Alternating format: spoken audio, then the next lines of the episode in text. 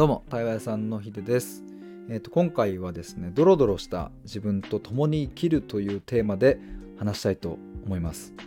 あのこの収録の直前に100日間の対話プログラムのクライアントさんとですね第1回目の対話をしてきまして、まあそこで話した内容がまあ本当にこれもう全員にもう聞いてほしいというかもう知ってほしいというか、まあ、さっきその方ともあの対話の最後にね言ってたんですけどもこれ全部収録というかあのして みんなに聞いてほしいよねって思うくらい大事なことだよねっていうような話をしてたんですけども、まあ、ちょっとそのうちの一つをちょっと話したいなと思って、えっともう対話が終わってその足で今収録ボタンを押しているという感じです。まあちょっとこのまま話しちゃおうかなと思うんですけれどもまあいろんなことを話したんですがまあこのドロドロした自分みたいなもののところの話があってね。まあその対話の中ではドロドロした自分という表現ではなく、まあ、腹の底にあるこうぐちゃっとしたものというかこう得体の知れないものというかねドロドロしたものがあって。でまあそれはね簡単に言い換えれば自分の過去の、ま、嫌な記憶とか、うん、苦しかった経験とか、まあ、そういうものになるのかなと思うんですけども。どうですか？皆さんもねなんかこのなんか腹の底にある心の奥底にあるぐちゃぐちゃしたもんドロドロしたもんみたいな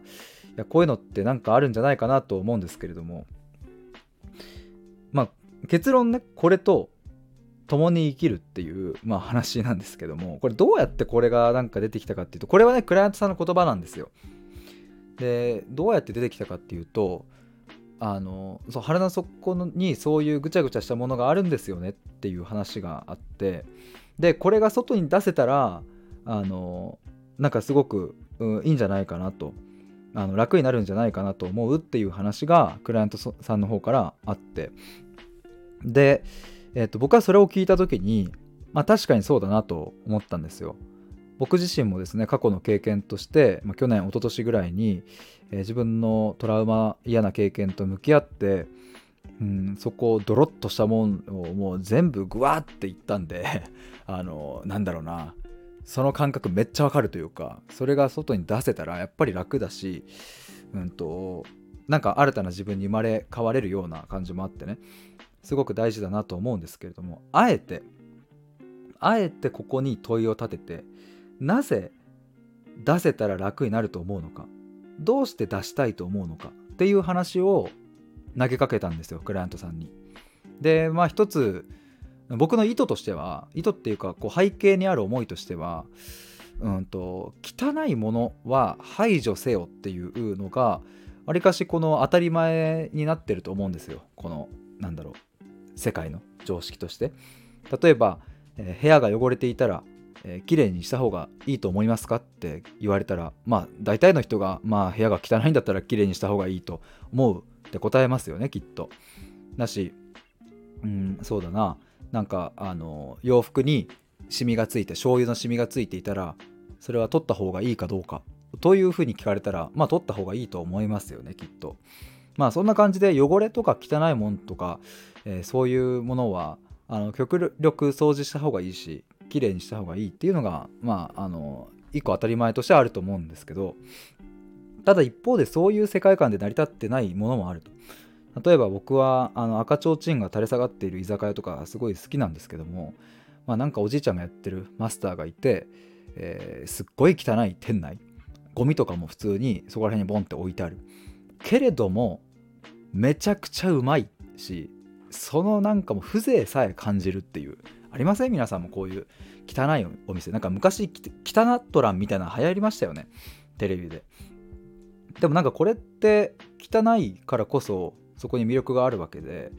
えー、と例えばそのマスターがやってる店内をですねめちゃくちゃ掃除してまるでそこら辺のファミレスかのようなあの外装内装にしてですね、えー、とで同じ料理やお酒を出した時に果たして満足度は上がるかというとむしろ僕は落ちるんじゃないかなと思うんですよ。まあ、ここら辺想像しやすいと思うんですけどこんな例を引き合いに出してですねクライアントさんにあのこういうのもあると思うんですけど改めて問いたいっていう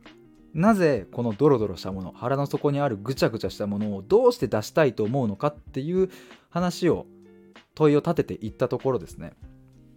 えっ、と最終的に出てきた言葉があの共に生きたいって思うと。このドロドロしたもんと。共に生きたいと思うしでも同時に出したいとも思うと。だから要はこの両方の思い両方の本音がここに両方共存しているってことですね。だから一見矛盾してるんですよ。汚いものだから出したいと思う。けれども一方で汚いものだけれどもだからこそ共に生きたいとも思うという、うん、そんな話になってったんですね。でまあここすごく大事だなと思うのはあのよくこう対話の文脈だったりとかあのそうだなかなりコーチングカウンセリングとかそういうところの世界でもこういう心の底腹の底にある汚いものドロドロしたものはねなるべくこう外に出してっていう風な考え方が一般的かなとは思うんですよ。でもちろん僕もそこに同意はするし出せた方がいいと思うこともあるんですがただそこに疑問を改めて問いを立てた時にですねこのクライアントさんの口からは「共に生きたい」っていう言葉が出てきてでも出したいとも思うというねその相反するようなあの言葉が出てきてまあこれが本当に何とも言えない僕は愛おしい感情というかあその方にも伝えたんですけどもとっても愛を感じる言葉だなと思って。まあ愛っていうものもいろんな捉え方あると思いますけれどもなんかうん大嫌いだけど大好きみたいなものが成り立つじゃないですか愛って。だからうざくてうざくてもう嫌いなんだったらとっととそんなパートナー別れてしまえばいいと思うのにもかかわらず人間はうざくて大嫌いな人と共に歩みたいと思うことがあるわけですよね。で共に歩んでいった結果とってもその2人だからこそ見れる景色にたどり着けるわけで、まあ、それが夫婦関係だったり、えー、彼氏彼女関係だったり、まあ、もしかしたらあの上司と部下とかそういう関係性でもあるかもしれないですけれども、まあ、そこに愛っていうものがあってね愛ってとっても矛盾をはらむような言葉だなとは思うんですけどもだからそのクライアントさんクライアントさんが言ったその自分の過去からの蓄積のドロドロしたものを出したいとも思うけど共に生きたいとも思うしみたいなこの感情ってめちゃくちゃ愛にあふれているなというのを、ね、そんな話を、えー、しました。もうこれねいやちょっとこの短い時間だけではちょっと語りきれないというかもうこの文脈前後全てちょっとお伝えしたいくらいなんですけれども、まあ、対話をしていくことの一つのうん、良さというか魅力は、まあ、やっぱここにあるなっていうのを改めて感じまして。うん。なんだろうな僕の口からこれを言うのってすごくちょっとなんか恐縮だなと思うんですけども、まあ、ただこれは今日ここの場で対話をしなければこのドロドロしたものと共に生きる、えー、だし同時に出したいとも思うというこれをその方が、うん、そういう表現にたどり着いたかっていうとちょっと分かんないですよね。でもこの解釈になった瞬間にえー、ドロドロしたもの自分の腹の底にある汚れみたいなものは排除すべき対象ではなくなったっていうことですよね。ここに大きなこの人生の豊かさにつながる大きな魅力があるなと思っていて僕この話をしている時にクライアントさんにもお伝えした一つのエピソードがあって、ね、それが母親の話なんですけどこれねスタイフでも僕初めて言うんですけどあのそう母親が初めてじゃないかもまあいいや母親がねあのがんになって、まあ、ステージ4と宣告されてね要は手術できないんですよ。あの西洋医学的な考えに基づけばステージ12とかだったら、えーと、がんは摘出してで再発を防いでいくというのが、まあ、一般的な考えで、まあ、要はそれを異物として扱うわけですよね。がんっていうものを。体の異物悪いものとして取る排除するっていう考えですが母親はですねステージ4で末期がんだったのであの手術が不可能なんですよ。あのなんかもうね特に膵臓だしいろんな神経とかがあの周りに内臓があるところにもうブワってえ、ー、となんだアメーバのようにがんが広がっているので、えー、それを全部除去するというのはもう物理的に不可能なんですねあのいろんなところに広がってるのでだから要は母親はそのがんと共存せざるを得ないという道になったわけですけれども、えー、共存するっていうのをうん、自分で腹落ちして納得するまではやっぱり時間がかかるわけですよ。どうして私はこんな目に遭うんだ？周りのがん友達というかねあのコミュニティがんコミュニティの方にはあの手術ができた方もいてね。なんで手術ができないんだ私は？どうしてこんなにも大変なことになってしまったんだって最初は苦しんでいましたが、まあ、いろんな経験を経てね、まあ、ちょっとそこは今省きますけれども最終的に母親は共存していくんだっていうところを自分で認められたわけですよ。でまあそのうちの一つすごく象徴的なのががんのことをねがんちゃんって言うようになったんですよ。ちゃんっていうのはあれですね普通にあのひでちゃんとかひでひでちゃんって言言わないか まあまあその子供に何々ちゃんっていうちゃんですよ。がんのことをがんちゃんっていう風に言うようになってそこになんかね愛のようなものが芽生えていった感じがするんですよね今思うと。でがんもよくよく考えてみるとですよよくよく考えなくてもそうなんですそうなんですけどもがん細胞って元は自分の細胞でできてるんですよねだからあの口外からがんっていうものを食べてそれが体の中に広がったわけじゃなくって、えー、自分の中の細胞が何かしらのこう変異を起こしてがん細胞になっていくので、うん、自分なんですよねそれも。だからガンちゃんっていう名前を付けたのはまあ非常に秀逸でとてもいい表現だなと思うんですけど今でも。だからそれは自分であり異物ではないっていうことですよ。ね、あのだから西洋医学的に言えばがんは異物であり排除すべき対象であって、まあ、さっきの話で言えば汚れなんですよね体にとっての。ただそれが母親は汚れではなくて自分の中の一つとしてそれを受け入れたし認めたんですよね。ただそうは言っても、うん、もちろん病気は病気で進行していくのでそれを止めるための西洋医学的なアプローチ要は抗がん剤とかねそういうものはもちろんやっていきましたけどもただ抗がん剤をする時のモチベーションもなんだろうながんを死滅しろとこのがんを消え去れとにかく抗がん剤を耐え抜いて私はこのがんを消し飛ばすんだっていうそういう思いではなくうん進行がねやっぱ止めたいっていう気持ちもあのもちろんあったのでねそれはあるとは思うんですけど消えてしまえではないんですよね。なんて言えばいいんだここら辺難しいですけどだからさっき言ったクライアントさんが言った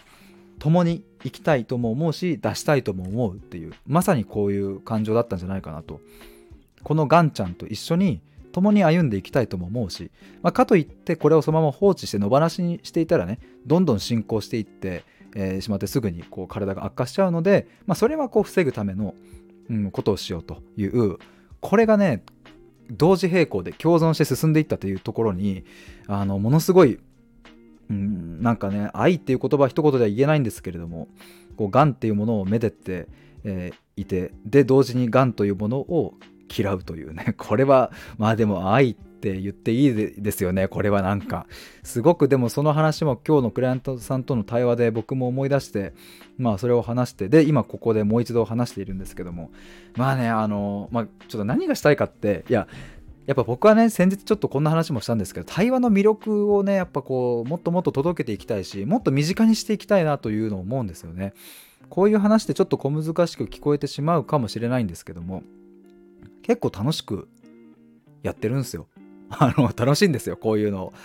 あの思い詰めてねなんかこう根詰めて話すわけではなくって。どこの解釈をどういうふうにこう変えていくかとかね。だからそうこれね元をたどるとねもう一度言いますけれども、えー、クライアントさんの腹の底にすごいぐあのぐちゃぐちゃしたものドロドロしたものがあってこれを出したいっていう話から始まってるわけですよね。それがあの気づいたらこの共存する共に生きるみたいなところに話が行き着いてまして。まあこれってねもちろんあの一人でもたどり着けることはあるとは思いますけれどもそれはいつになるか分かんないしうん結構難易度が高い。一人だと。僕も難しかったです過去思い返すと。一人では解釈を変えるって難しいけれどもこうやって対話をしていくこと、まあ、特に問いを立てて、えー、いろんな角度から見ていくことによって、まあ、人生におけるいろんなものの見方解釈が変わっていくっていう。で一回この解釈の変更が起きるとですね、まあ、あのこれ前もちらっと話したんですけどもなんか自転車に一回乗れた子供はその後ね大人になっても転ばないように一回この解釈が出来上がるとですね他の物事にもいろいろ転用ができるようになってくるというものすごい人生にとって大きな大きな資産になっていくので、まあ、こんなところにも台湾の魅力があるなということを今日改めて感じました。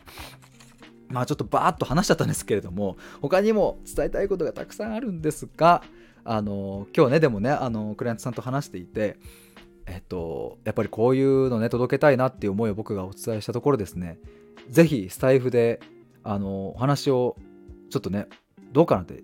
いうところをお話ししたらあのぜひややらせてほしいというかねなんか話してみたいなみたいな、まあ、もちろん緊張はするけれども緊張するしいやその方は今あのスタイフで、え配信をされている方ではないので。